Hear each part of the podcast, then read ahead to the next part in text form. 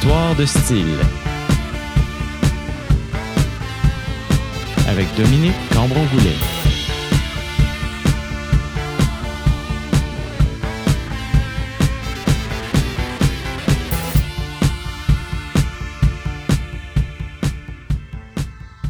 Bonjour et bienvenue à Histoire de style. Aujourd'hui, on poursuit notre parcours à travers l'histoire du rock au Québec. On s'était laissé la dernière fois sur la crise du disque de la fin des années 70, début des années 80. Et là, on repart de ça pour explorer jusqu'au 21e siècle.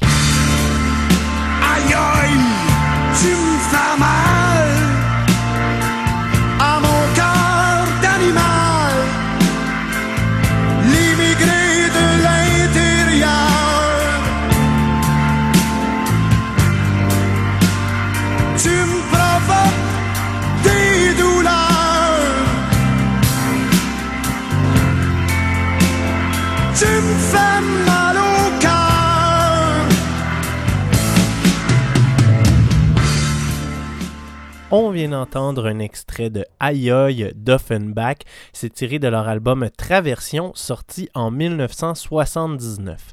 À la fin des années 70, le départ de Michel Lamotte et Roger Ouiseau Belval d'Offenbach pour créer Corbeau est un moment important de l'évolution du rock au Québec. Sur le premier album post-séparation d'Offenbach, Traversion, on découvre un Jerry plus pop qu'avant et étrangement, c'est aussi le cas de Corbeau qui sera plus accessible que le son d'Offenbach avant 1977, surtout grâce à Marjo.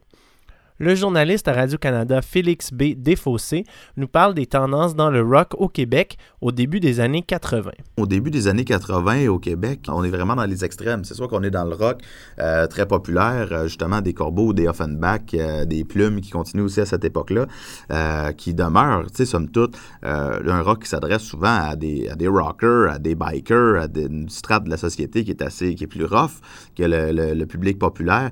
On peut pas parler d'une musique qui soit vraiment très, très underground.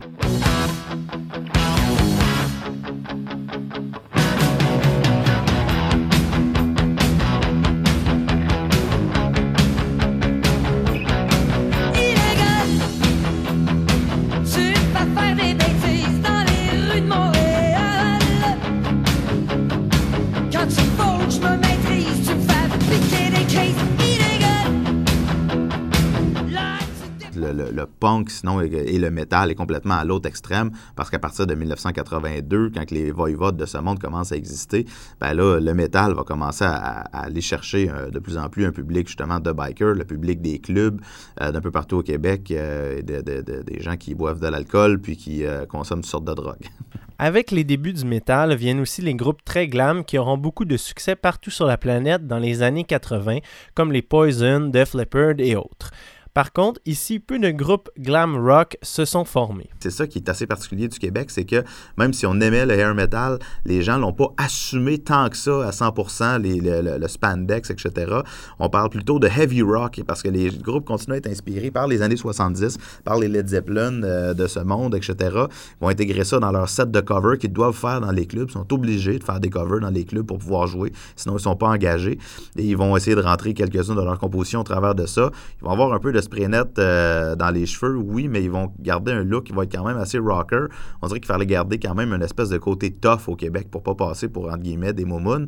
Euh, fait que les, il y a quelques groupes quand même, comme Hell's Dagger ou tout simplement Dagger, qui ont été vraiment vers le, hair metal, le flash metal, mais euh, la réponse québécoise au hair metal, ça a été une scène qui a continué à être qualifiée de heavy rock dans les années 80.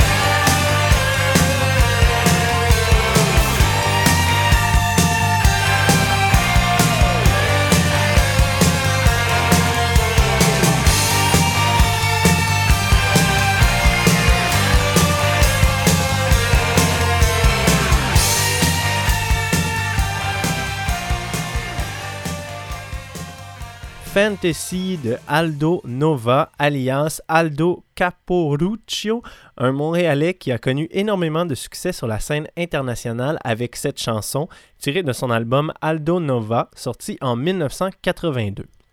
Dans les années 80, les artistes anglophones ou s'exprimant en anglais prennent plus de place dans le paysage musical québécois, peut-être puisque les talents francophones ne couraient pas les rues. On écoute Mon oncle Serge qui a commencé à jouer de la musique dans les années 80 là-dessus. Moi, j'avais l'impression dans les années 80 que euh, la bonne musique, c'était une chose du passé. J'en écoutais de la musique des années 80, là, du Paul Piché, puis du Michel Rivard, puis euh, des, trucs comme ça, de, la musique des années. Même du Claude Dubois, de la musique avec des claviers. Aujourd'hui, j'écoute ça, puis je me dis, oh mon Dieu, c'est pas mais, mais dans ce temps-là, j'écoutais de ces affaires-là parce que justement, j'aimais ça, écouter les paroles. Avec le recul, je me souviens la première fois que j'ai écouté Richard Desjardins, euh, l'album Tu m'aimes-tu, j'ai tellement trouvé ça loin devant tout le monde que j'ai euh, euh, tout après ça m'a semblé mauvais tout le, le- le- ce qui se faisait là, depuis une dizaine d'années. Puis, puis tout le monde l'a dit aussi, hein, dans les années 80, les vedettes là, de la chanson dans les années 80, c'est des gens des années 70 qui ont pris un virage informatique, virage musique de, de, de- de machine avec euh, des claviers puis des drums. J'ai une chanson d'ailleurs là-dessus qui s'appelle Rendez-vous mou. c'est euh, sur mon album. euh, pourquoi mon oncle Serge, veux-tu du rock'n'roll? Et C'est exactement ça. Donc, c'est des gens des années 60. Mais on dirait qu'il n'y a pas grand monde qui a émergé, là, je dirais, de, entre 1980 puis la fin des années 80, euh, des, des, euh, des- des talents originaux. Il n'y en a pas gros. De son propre aveu, mon oncle Serge a d'abord même surtout écouté de la musique anglophone, et quand il est venu à la musique francophone, c'est surtout par des groupes des années 70 et par la chanson française. Quand j'ai commencé à jouer de la musique, j'écoutais vraiment du, euh, la musique rock, là, qui, ce, qui, ce qui joue à Chaume FM pas mal depuis euh, Led Zeppelin, Pink Floyd, euh, Deep Purple, euh, des- du rock des années 70 ou de la musique progressive des années 70. Au début, c'était vraiment des, euh, des affaires comme ça. Puis du métal qui, aujourd'hui, qui passerait pour du hard rock, là, des affaires comme Iron Maiden, Quiet Riot, des, des, des groupes Dio, du Black Sabbath des années 80, des, des affaires comme ça. Et puis c'est avec ces, ces, ces musiques-là que je suis en train de nommer que j'ai appris à jouer de mon instrument qui est à la basse. Et puis c'est en, repiquant ces morceaux-là que je, fais l'apprentissage de mon instrument. Et puis de fil en aiguille, j'ai fini par... euh, parce que c'est mon frère encore, il a commencé à écouter de la musique québécoise euh, quand il était en secondaire 4 ou 5. Et puis euh, à mon tour, j'ai commencé à écouter ça, mais surtout au début du harmonium, du Offenbach, euh, des, choses comme ça. Et euh, j'ai, vraiment pris goût à, cette musique-là, mais de, façon plus profonde, je dirais, que la, musique en anglais que j'écoutais. J'ai, fini par vraiment développer un intérêt pour les paroles. Et euh, j'ai tellement... aimé écouter les paroles que j'ai à un moment donné, j'ai- quand j'étais par exemple au cégep, j'écoutais pratiquement pas de musique en anglais. J'écoutais que de la musique en français. C'est sûr que le rock n'a pas nécessairement la cote dans les années 80 avec la prédominance de la pop et l'avènement de plusieurs autres styles. Par contre, une scène garage commence à se développer à partir de la moitié de la décennie. Félix B. Desfossés nous en parle. À partir du milieu des années 80, c'est un phénomène mondial. On parle du, euh, du garage revival, euh, donc euh, un revival de, de rock garage inspiré des années 60. Et avec cette musique-là, donc il y a des groupes d'un peu partout qui, qui deviennent populaires. Et à Montréal, ça devient très, très, très important. Il commence à avoir de plus en plus de groupes, que ce soit les Déjà Voodoo, The Gruesomes, The Cryptics, tranquillement Platon et les Caves qui arrivent au début des années 90, les Incapables aussi à cette époque-là. Et tous ces groupes-là, euh, disons, euh, démontrent très ouvertement leur allégeance au garage et au psychédélique des années 60. Les lutins, les haunted euh, de ce monde, les misérables, etc., voient leurs chansons reprises par les groupes de la nouvelle vague garage. Alors, oui, on s'inspire du garage international, du, du mod, etc., mais les groupes québécois des années 60 sont aussi fortement responsables de, et ont fortement inspiré ces groupes-là qui sont revenus dans la scène garage des années années 80, début des années 90. Un des groupes qui fait partie de cette scène, c'est la formation Déjà Voodoo. Gérard Van Herk, guitariste de ce duo qu'il forme avec Tony DeWald à la batterie, nous raconte comment était la scène garage montréalaise. Il y avait une scène euh, punk hardcore puis euh, une musique plus euh, mainstream ou pop dance, la musique dance, beaucoup de synthétisateurs, mais pas beaucoup de des groupes garage. Plus tard, oui, peut-être un peu avec peut-être un peu avec les puis tout ça, mais en 83-84, il n'y a pas beaucoup qui se passe. Après quelques années, oui, on a commencé en, en jouant au euh, même endroit que les groupes punk, euh, ou les, même les groupes New Wave qui n'étaient pas mainstream.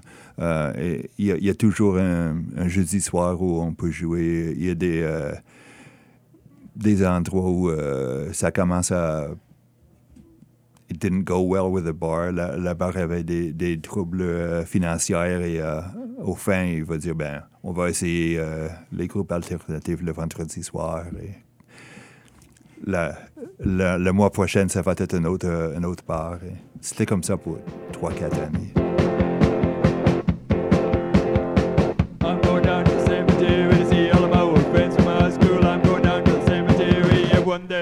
So cool. I'm going down, I'm going down, down to the cemetery. They all died in a football bus crash wrapped around a parking meter. They all died in a football bus crash. All their pallbearers were cheerleaders. I'm going down, down to the cemetery. I'm going down, down to the cemetery.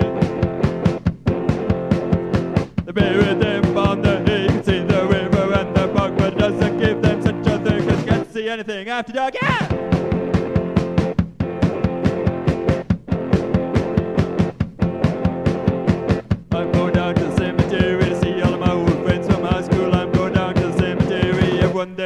Act so cool. I'm going down, down to the cemetery.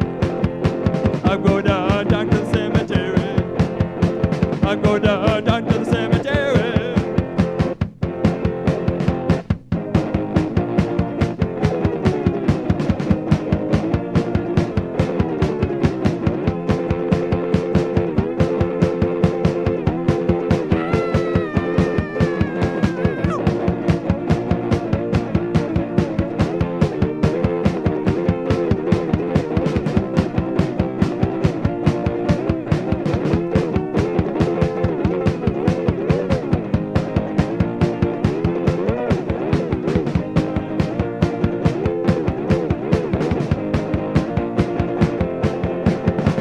On vient d'entendre Cemetery, pièce titre d'un album de Déjà Voodoo sorti en 1984.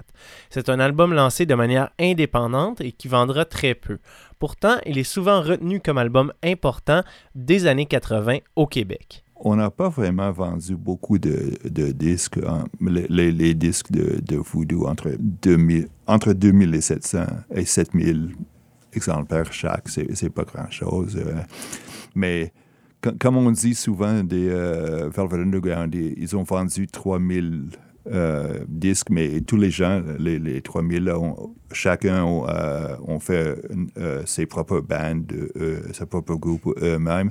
C'est pas comme ça avec nous autres, mais beaucoup des 2000 qu'on a vendus étaient aux gens qui maintenant sont les écrivains, les, euh, journalistes, les, gens qui travaillent encore dans le radio et. Peut-être euh, comme ça, l'influence était un peu plus qu'on a pensé à, dans ces années-là. Le fait qu'on retienne déjà Voodoo n'est peut-être effectivement pas nécessairement dû à leur musique, mais plutôt à leur approche.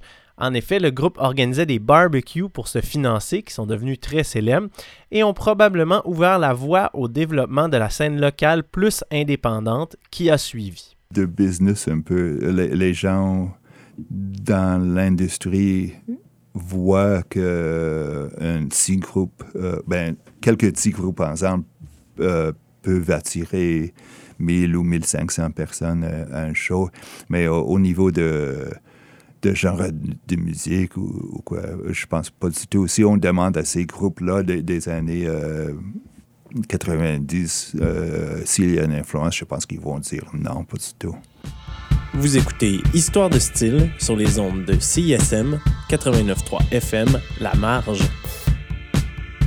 À la fin des années 80, là, ça, il a commencé vraiment à avoir une, une scène, ce qu'on appelle aujourd'hui la scène locale. Ça date de, pas mal de ce temps-là, de la fin des années 80, début euh, 90. Il a commencé à avoir des bands underground euh, québécois, là, des affaires comme euh, Vendu mon char, Camel Clutch, puis des, trucs dont j'avais pas conscience. D'ailleurs, moi, j'étais assez euh, mainstream dans ce temps-là. Tu sais, j'ai- pas... euh, j'ai- su par après, là, dans les, années qui ont suivi, que ces groupes-là euh, avaient existé puis qui ont, ont contribué à, pousser des. euh, ils ont contribué à, disons, à la naissance de ce qu'on appelle la, scène locale, comme je disais, donc vraiment à une scène rock. Quand, à la fin des années 80, quand euh, les, vilains pingouins puis les parfaits salauds euh, sont arrivés, il n'y avait pas eu de bande rock euh, au Québec depuis des années qui avaient connu un certain succès. Il y avait les tâches aussi là-dedans. Bon, mais, donc c'était un changement. Puis là, on disait, ah, tiens, il y a du rock qui revient. C'était pas du rock bien méchant, là, mais c'était c'était quand même déjà un progrès par rapport à, ce qui se faisait euh, euh, auparavant.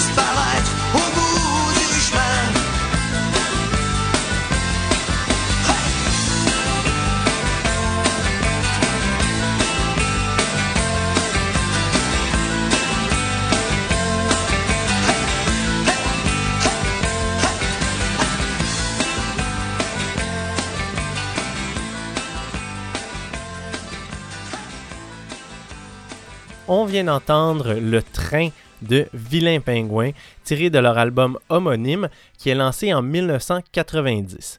Le producteur et ingénieur de son Glenn Robinson, qui a travaillé entre autres avec Paul Piché, Voivode et Grimmskunk, raconte l'entrée en studio de Vilain Pingouin. Le premier album avec Vilain Pingouin, c'était pour Audiogramme. Puis euh, Audiogramme, je veux dire, hats off. euh, ils adorent la musique, ils ont beaucoup de goût, ils ont tout temps poussé, puis euh, c'est très, très fort, puis c'est une bonne gang. Je veux dire, Michel Bélanger, il a beaucoup de goût, puis euh, je suis content qu'il est là. On est allé à Morn Heights, puis j'ai insta- installé dans le studio, puis euh, les gars, il n'y avait pas beaucoup d'expérience. Alors, euh, j'avais rentré un guitariste, Rick Howard, pour faire des parts, parce que ça a pris beaucoup trop de temps, puis on n'avait pas beaucoup de temps. On avait peut-être deux semaines à faire l'album. Puis euh, lui, il a fait des parts de guitare. Le band n'était pas trop content, mais j'ai expliqué que le, guitariste que j'amenais, il avait beaucoup d'expérience, il avait des bonnes idées, puis des mélodies, puis ça va aider l'affaire. Mais on gardait, on garde le vocal, le drum, la basse, puis c'est comme ça. C'était un peu, euh, un peu un bataille, mais ça a marché. euh, à la fin, ça a vendu, je sais pas, 100 000 albums, le premier. Il faut dire qu'à cette époque, on est encore aussi dans un modèle d'enregistrement très groupe où tous jouent ensemble. Pour Glenn Robinson, qui travaille aujourd'hui comme producteur à New York, cela fait aussi partie du son rock avant les années 90, un son que l'on a perdu par la suite avec l'avènement des technologies numériques. C'est un bon exemple. Au Québec, on avait le Studio Montréal. C'était euh, un studio résidentiel où est-ce que tout le monde couchait là. L'ingénieur, le réalisateur, le band. Puis chaque jour, tu travaillais 12 à 14 heures par jour sur euh, l'album. Après un mois, tu sortais avec euh, l'album fini. Puis t'en as encore un peu des studios ré- résidentiels, mais c'est totalement un autre focus, un autre mode de travail. Je veux dire, euh, tout le monde qui joue ensemble, puis ils mangent ensemble, euh, ils couchent dans la même maison, c'est c'est totalement une autre énergie. Aujourd'hui, on a moins de bandes. Sais, des, vraiment des classiques, là, du monde qui joue ensemble, puis une énergie en studio qui se passe. Aujourd'hui, c'est plus ordi, puis euh, on fait bout par bout. Sais, on fait un beat, on fait un loop, on fait un overdub.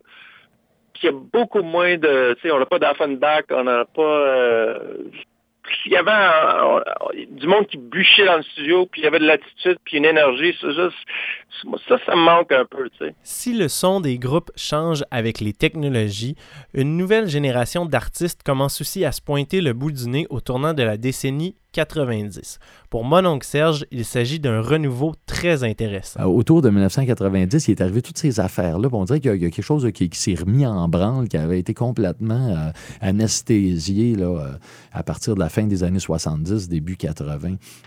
Avec tout ça, le Desjardins, le Loup, euh, tous ces petits bands underground dont je t'ai parlé. Là, puis là, j'ai l'impression que la musique au Québec là, a recommencé à prendre vie, puis à, se développer, puis voilà, quoi. À avoir une variété autre que de la musique radiophonique. Euh, je pense qu'à partir du début des années 90, euh, on assiste à une espèce de, de- de- gros, gros, gros mélange des genres de la musique au Québec. Et c'est un mot qu'on n'a pas entendu souvent, mais il y a un, comment il s'appelle, Richard Baillargeon, a écrit un livre avec un homme dont euh, j'oublie le, nom, mais c'est le, livre, ça s'appelle Destination Ragout.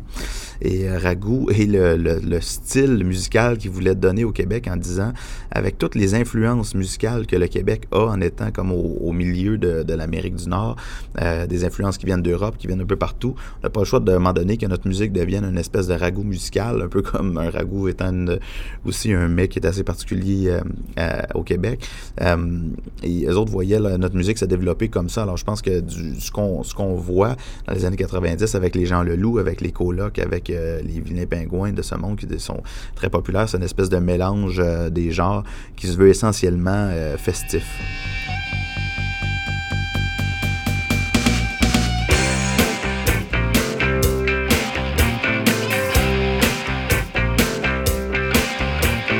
dans les de son endroit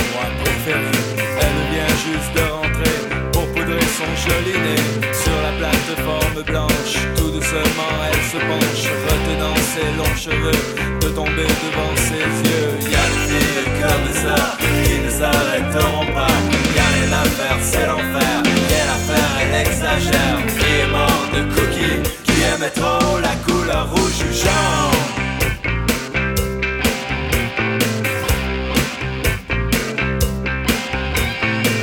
si bien, si tranquille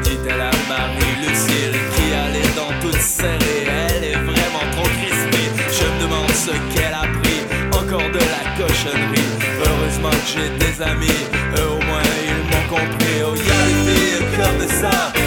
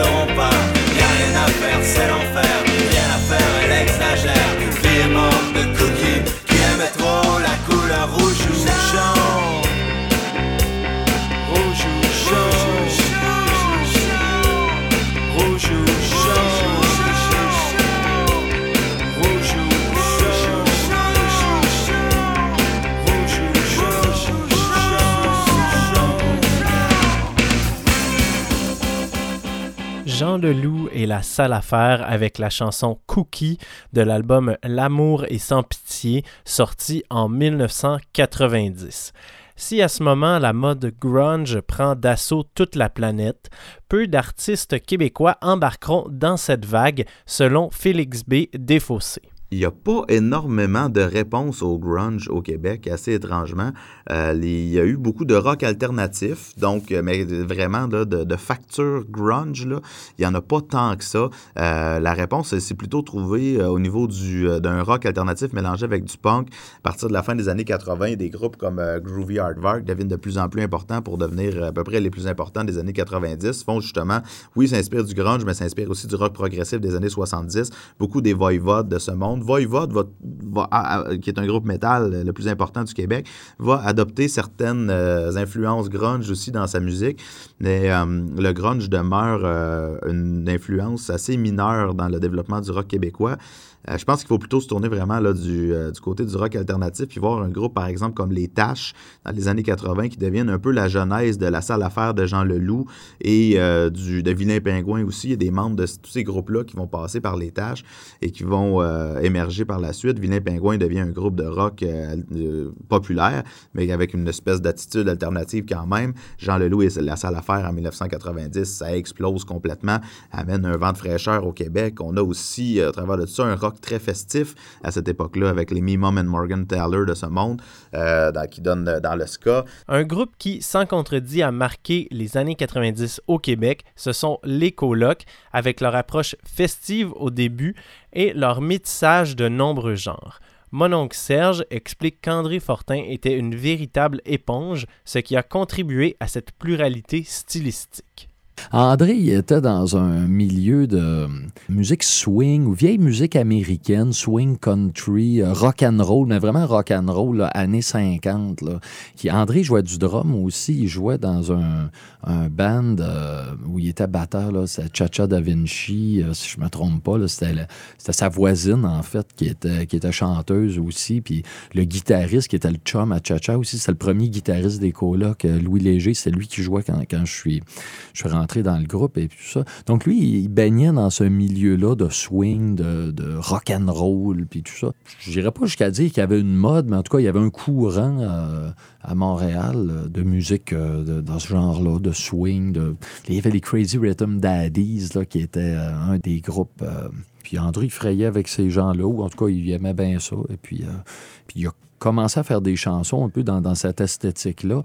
Pense à Dédé, Julie, euh, ces trucs-là. Euh. André était assez poreux aussi. Hein, euh, quand on rencontrait, tu vois, quand on a rencontré Bourbon Gauthier, chanteur western au Festival de la chanson de Tadoussac en, en, en 91, si je ne m'abuse, ou peut-être l'année suivante, en tout cas, peu importe, au début des années 90. Euh, après ça, il écrit La rue principale, puis on a, on s'est bien entendu avec cette gang-là, et puis euh, je voyais des fois fait qu'il écoute quelque chose, puis qu'il aime ça, puis il avait envie après ça de faire euh, de la musique dans un genre qu'il avait entendu, puis qu'il aimait. Alors, par exemple, je prends Bourbon Gauthier, euh, la Passe-moi à POC, les, les bruits de bouche qu'il y a au début aussi. Il me semble qu'on avait écouté de quoi à télé une fois, avec euh, un intro de tourne avec comme ça, avec des bouches. Je me rappelle, c'est très vague dans mon esprit, là. Mais, euh, tu sais, souvent, on- C'est lui qui écrivait les chansons là, pour la Il procédait beaucoup comme ça. Il entendait. Puis après ça, je l'ai vu probablement que moi, je n'étais plus là dans le groupe, mais il a dû entendre à un moment donné les frères Diouf là, jouer de, des percussions. Il y avait un, band, c'est Facas Sico, je pense, le band des frères Diouf, un band de musique africaine. Il a dû triper sur eux autres, puis il a dit OK, il faudrait que je rentre ça dans ma musique d'une manière ou d'une autre. Et puis voilà, c'était un peu sa façon de procéder.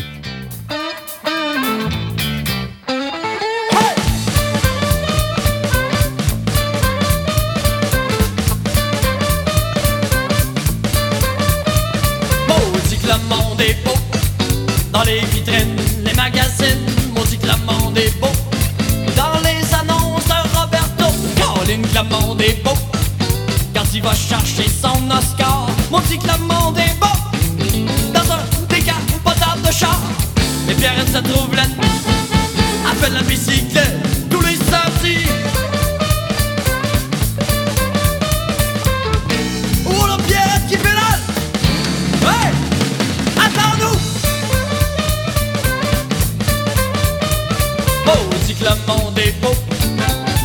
jeans là pis des faux trous Maudit le monde est beau. Au chef de café au petit salvio Caroline que le monde est beau. En pleine campagne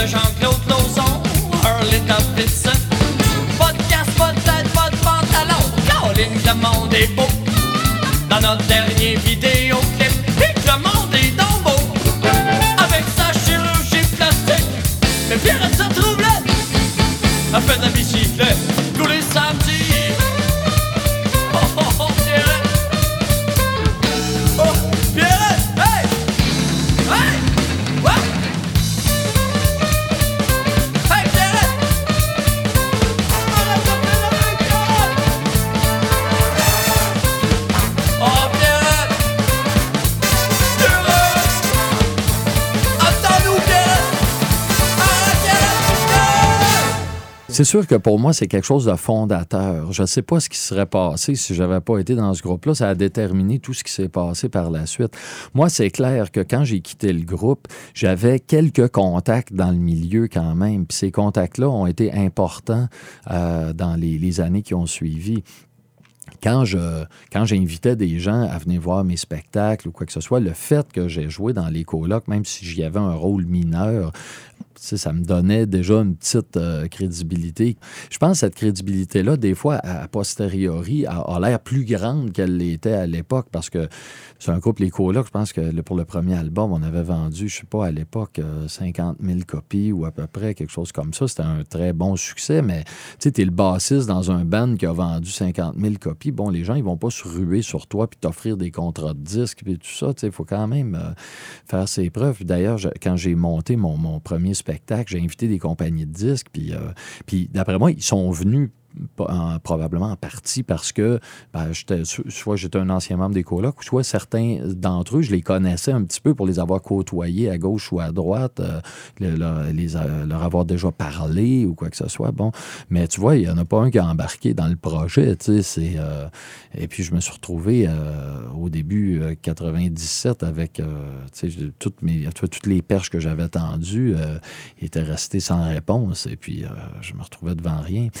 sais, on parle de groupe mythique, puis tout ça. Puis moi, tu sais, quand tu es dans le groupe, tu vois pas ça. Tu sais, t'es- pas en train de te dire, je suis dans un groupe mythique, tu sais, dans un, je sais plus, dans un groupe miteux, que dans un groupe mythique, tu sais, avec nos misérables 150 pièces par semaine. là. Faut dire aussi que, tu sais, c'est pas parce qu'un groupe pogne fort euh, pendant un an, un an et demi, euh, deux ans que ça devient un groupe mythique, tu sais. Moi, je suis, le, le- premier album des colocs est sorti en, en 93. Ça a marché fort pendant un an et demi, euh, deux ans. Après ça, le deuxième album, Atrostomic, euh, il a moins marché que, que le premier, pas mal. Fait que euh, avec l'album qui est sorti après ça, dehors novembre, alors que je n'étais plus là, là, ça, a reconnu un, cer- certain succès. Puis je pense que le fait que André soit, se soit suicidé euh, dans les conditions qu'on connaît, puis tout ça, ça, a vu comme fermer l'histoire, ça a mis un terme à, l'histoire, puis je pense que ça a beaucoup contribué à... Je pense pas que... Je pense la musique était bonne, puis je pense que ça a amené quelque chose... Il y en a pas gros des gens, je dirais, qui, qui font de la musique qui peut passer à la radio, qui est comme quelque part compatible avec les, les, standards radiophoniques, puis qui amène en même temps une certaine euh, originalité, puis qui, a vraiment de la personnalité. Puis euh, je pensais, les colocs, c'est euh, un, un des groupes qui avait ça. Je pense que Jean Leloup aussi a ça. Jean Leloup, il passe à la radio, il passe, un, je pense, un truc comme Le Monde est à pleurer. C'est- bien radiophonique, mais en même temps, c'est- original. Puis les paroles, le, texte, c'est c'est vraiment euh, une espèce de lucidité bien déprimante à travers ça, que, je trouve bien tripante. Mais euh, c'est ça, ben, il n'y en a pas gros comme ça, des gens qui arrivent à la fois à s'imposer dans les sphères plus commerciales, disons, puis qui réussissent quand même à garder, euh, comment dire, une certaine originalité artistique. Pour Félix B. Desfossés, l'explosion stylistique a beaucoup à voir avec les valeurs mises de l'avant dans les années 90, notamment celles transmises par le mouvement punk rock. C'est sûr que les, euh, les gens Leloup, les Mimum et Morgan Tyler de ce monde, euh, les colocs ont contribué énormément à amener euh, un métissage super important dans, dans la musique au Québec. Mais il faut aussi prendre en considération que cette époque-là aussi, les années 90, c'est l'époque où le punk rock est extrêmement populaire et prône aussi justement une ouverture d'esprit par rapport à, toutes, les, toutes les cultures, par rapport à, à des mentalités progressives. À cette époque-là, on commence à parler de plus en plus on commence à parler de citoyens du monde, on commence en 2001, c'est le sommet des Amériques à Québec, où il y a des grandes manifestations. Euh, la, conscience environnementale devient très, très importante. Il y a comme une espèce de retour aussi euh, à certaines valeurs des années 70, donc euh, un peu du mouvement hippie. Euh, il y a des euh, jeunes qui sont là dans les années 90, dont les parents ont été euh, marqués par les années 70, qui vont probablement écouter un peu de musique de leurs parents aussi. Fait que tout ça va entrer en ligne de compte, faire un espèce de gros mélange, je pense, qui va nous amener vers justement les tranquillement les locaux locaces aussi là, de ce monde qui, eux autres, avec le, rap, qui vont amener dans leur musique sans nécessairement être issus de la culture à hip-hop, vont nous montrer euh, qu'il y a moyen de mélanger euh, plein plein de cultures ensemble, plein d'éléments ensemble. En plus de ce mouvement musical d'ouverture des genres, on retrouve une accessibilité accrue aux moyens d'enregistrement. Cela entraînera la création de nombreux nouveaux groupes et une offre plus diversifiée pour le public, notamment avec la naissance de plus petites étiquettes de disques. Euh, je pense dans les années 90, ce qui s'est passé, c'est que les gens ont commencé à, pouvoir se passer des compagnies de disques, même si, euh, c'est toujours utile d'avoir une compagnie de disques, mais je, comment, je pense à, quand, j'ai commencé dans, les années fin 80, si tu n'avais pas une compagnie de disques pour t'épauler, euh, pour te pousser, tu pouvais carrément pas sortir d'album. Déjà, les studios coûtaient cher. Faire imprimer des, des- albums, ça, coûtait cher. Euh, Puis ensuite, il faut que tu fasses de la promo pour ça. Euh, faut que tu... Bon, il y a toute une... La, machine était lourde. Quand on est arrivé euh, au milieu des années 90, puis les, enregistreuses numériques sont arrivées, puis tout ça, ben, ce qui était inaccessible euh, quelques années auparavant est devenu, euh, ben, c'était à portée de la main, et puis c'était formidable. Alors, je pense que ça explique beaucoup que le nombre de groupes a vraiment explosé dans les années 90.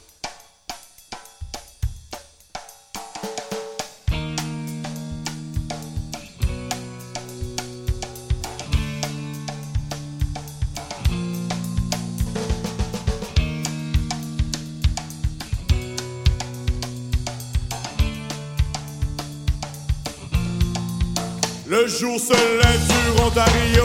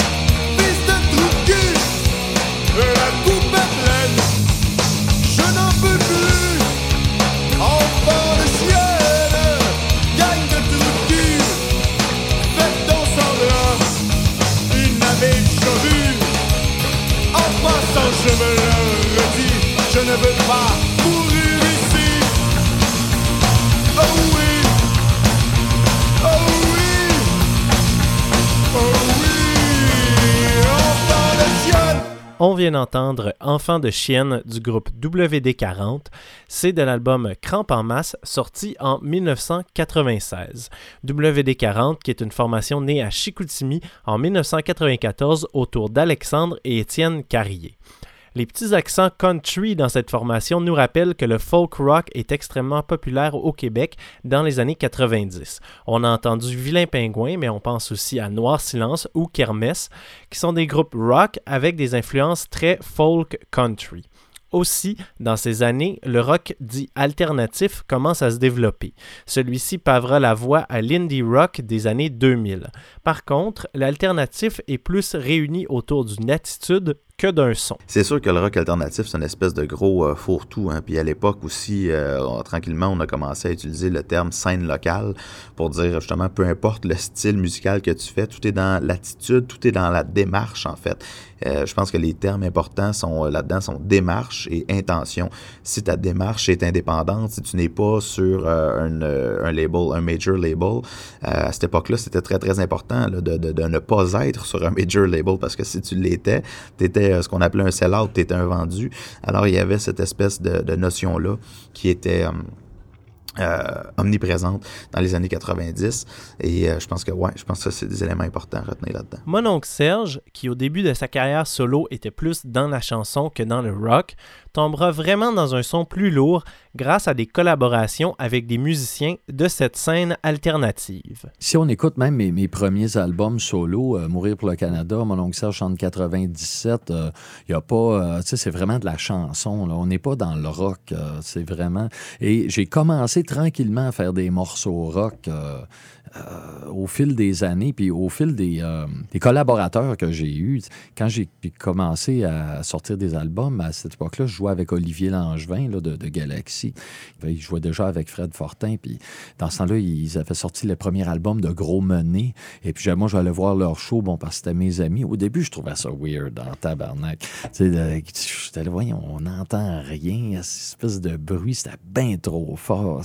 Puis à un moment donné, j'ai comme compris, j'ai j'ai, euh, je suis allé voir un show, puis j'ai- vraiment pogné la, l'intention qu'il y a derrière cette musique-là. Puis je me suis mis vraiment beaucoup aimer ça. Et euh, puis je me suis dit que ça serait le fun d'avoir ce- cette vibe un petit peu plus agressive. Parce que cette musique-là, par exemple, un truc comme Gros Mené, c'était quand même pas mal plus trash que ce que j'écoutais là, au début des années 80, là, euh, entre une tourne de Gros Mené puis, euh, je sais pas moi, Quiet Riot, là, y a quand même un, monde, là, Quiet Riot, c'est très, très cock rock euh, propre, euh, puis Gros Mené, c'est vraiment sale, la disto, bon. Et puis, euh, puis c'est ça, comme je jouais avec Olivier, le batteur de Gros Mené, le premier batteur, Michel Dufour, il jouait avec moi aussi. Alors, je me dis, Chris, ça serait le fun de développer un peu ce, ce créneau un petit peu plus trash. Et puis, ça m'a mené de fil en aiguille à faire des tunes plus élevées, surtout sur mon album Mon voyage au Canada. La nuit dernière, j'ai fait un rêve épouvantable.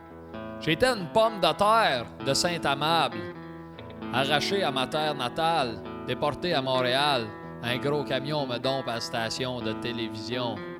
Les caméras tournent, on fait jouer la petite toune, puis le bourreau fait son apparition. Oh non, c'est pas mon Dieu! La cruche m'épluche, la torche m'écorche, puis dans l'eau bouillante elle me plonge. Quel horrible songe! Je me réveille en sueur, je tremble de frayeur. Pour me remettre d'aplomb, je me traîne jusqu'au salon. Transi, je m'assis, j'appuie sur le piton, mais la malédiction.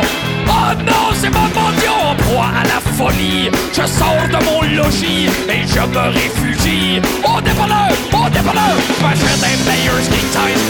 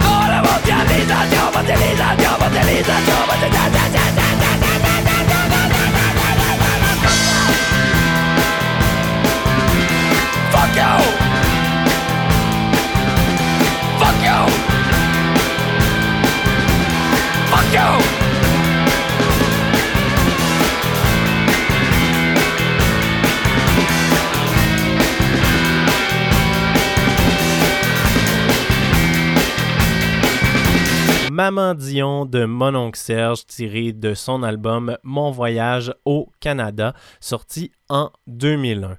C'est déjà tout pour Histoire de style aujourd'hui. J'espère que vous avez apprécié cet épisode. Merci à Félix B. Desfossés, Mon oncle Serge, Glenn Robinson et Gerard Van Herk qui ont pris part à cette émission. Merci à Julie-Christine Parent qui a eu l'idée originale de cette série radio-documentaire. Et n'oubliez pas de suivre Histoire de style sur Facebook, facebook.com baroblique Histoire de style, style avec un S. C'était Dominique Cambron-Goulet au micro et ne manquez pas notre troisième et dernier épisode sur l'évolution du rock dans lequel il sera question de l'indie rock des années 2000 et du fameux son Montréal. À la prochaine!